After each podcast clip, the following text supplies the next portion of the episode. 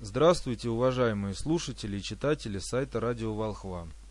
Сегодняшняя аудиопубликация называется «Рукописи Волхва о приоритетах в системе образования». Веяние космы диктует необходимость изменений в научной парадигме и, соответственно, в системе образования.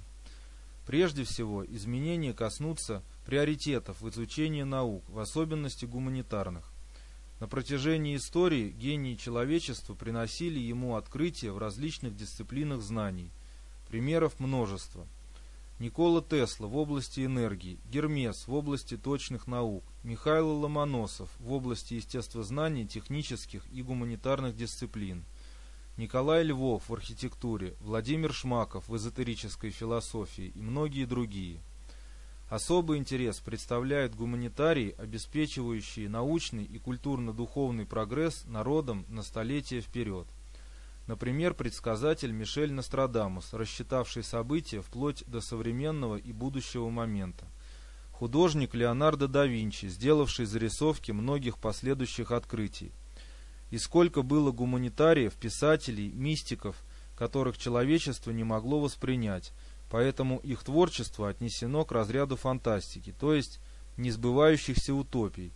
Перечень таких людей, на века опередивших время, можно перечислять до бесконечности. Если сделать подборку открытий по векам звездного эзотерического исчисления и сопоставить с ними и систему образования, то придем к абсурдному выводу. Количество и качество изобретений и открытий – не имеют никакой зависимости от состояния образования, но зависят от перечня изучаемых наук. Именно наук, а не предметов. Является ли сапог без подошвы обувью? Не является. Так и современное образование. Оно никоим образом не связано со своим назначением и происходит по многим причинам волевое замещение приоритета гуманитарных наук техническими – а технические науки замещают процесс мышления процессом насыщения памяти. Переполненная память – это основной барьер прогресса, а неспособность систематизации памяти, отсутствие в ней информации о действительных ценностях создает в мозгах человека хаос, подобный первичному хаосу Вселенной. Кто определяет, что должен знать ребенок определенного возраста – кто определяет уровень усваиваемости материала? Кто определяет, в каком порядке комплектовать эти знания?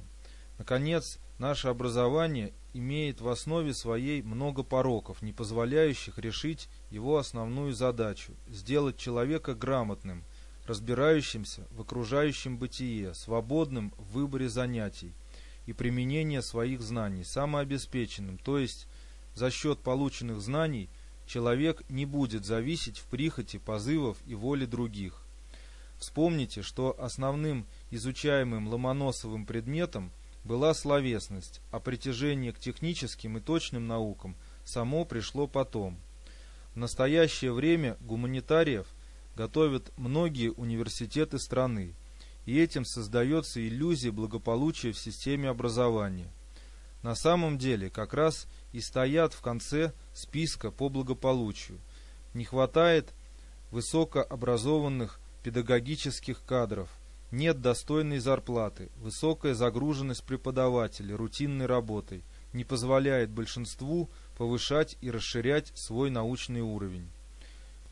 Таким образом, все построение системы образования связано не с истинными желаниями и помыслами человечества, а с удовлетворением нужд правящей верхушки. Классификация изначально на доступность и недоступность образования поставили преподавателя в рамки чрезвычайной загруженности, которая, решая частично задачу по факту общую, но не способствует росту профессионализма и расширению кругозора.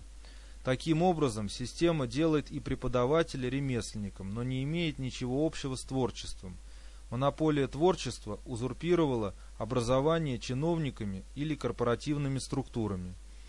Если было бы иначе, не было бы в реальности столько ошибок, вранья, узнайте, как эти термины звучали до середины XVI века, извращений, непоследовательностей и других отрицательных, бесполезных для обучения и образования измышлений. Чем развитее становятся дети, переходящие из класса в класс, тем им труднее усвоить школьную дурь. А чтобы заставить это делать, и придумывалась вся система предметов в процессе школьного, да и высшего образования. Главное отрицательное качество в системе образования стало соревнование в выполнении заданий, выполнении любой ценой. По сути, плановая система. В списке предметов педагогических и других гуманитарных вузов должны занять видное место следующие дисциплины.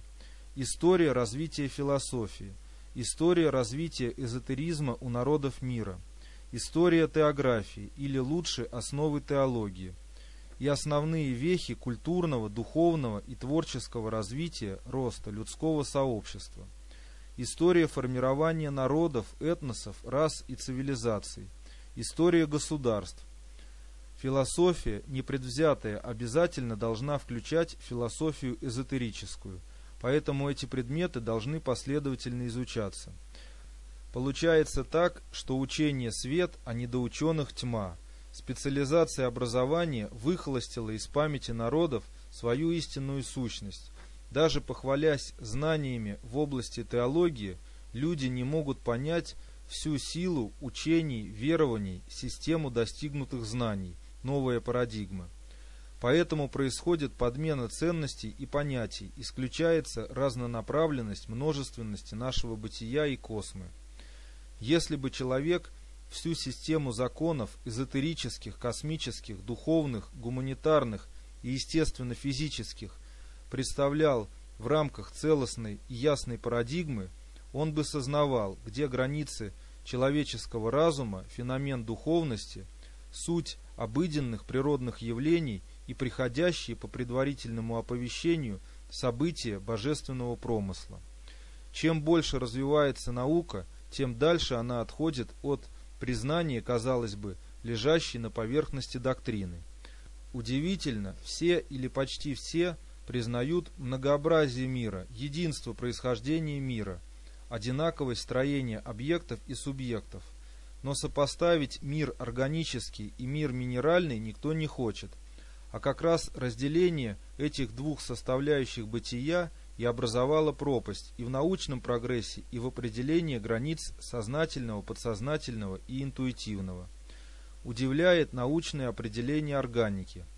Живая растительность – органика, отмершая – органика, гниль – растительная, органика, зола от растений – органика, уголь каменный, минерал, нефть, вопрос.